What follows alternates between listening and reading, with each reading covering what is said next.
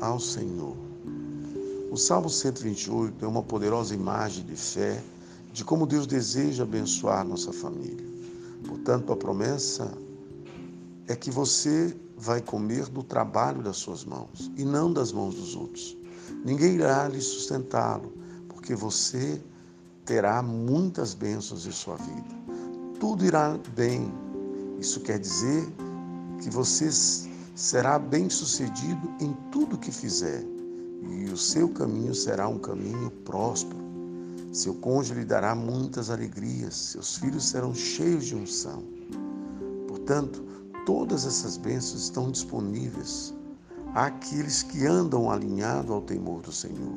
Entretanto, temor não é ter medo do castigo de Deus, mas temor é crer na palavra de Deus.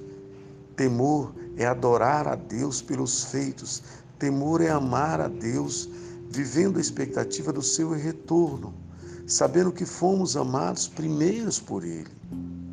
Que nesse dia você se encha do temor por nosso Senhor e Salvador Jesus Cristo e as ricas bênçãos do Salmo 128 alcance você e toda a sua casa, em nome de Jesus.